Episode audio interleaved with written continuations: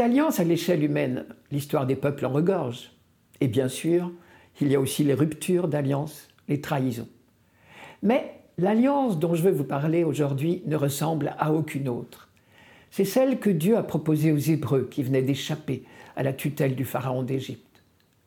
Comme dans tout traité d'alliance, il y a un préambule et des engagements réciproques des deux parties. Le préambule commençait de manière étrange. Vous avez vu comment je vous ai porté comme sur des ailes d'aigle et vous ai amené jusqu'à moi.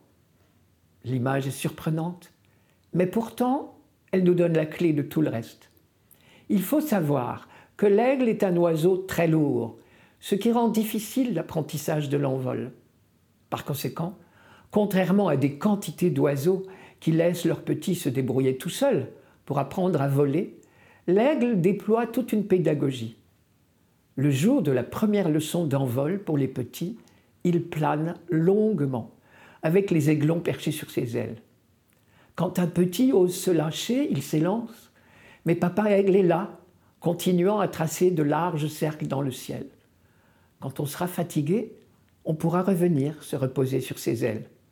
Le but du jeu, évidemment, c'est que chaque petit arrive progressivement à voler de ses propres ailes.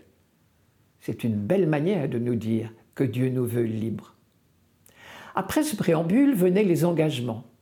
Dieu prenait ce peuple particulier sous sa protection, et le peuple en retour promettait fidélité et obéissance.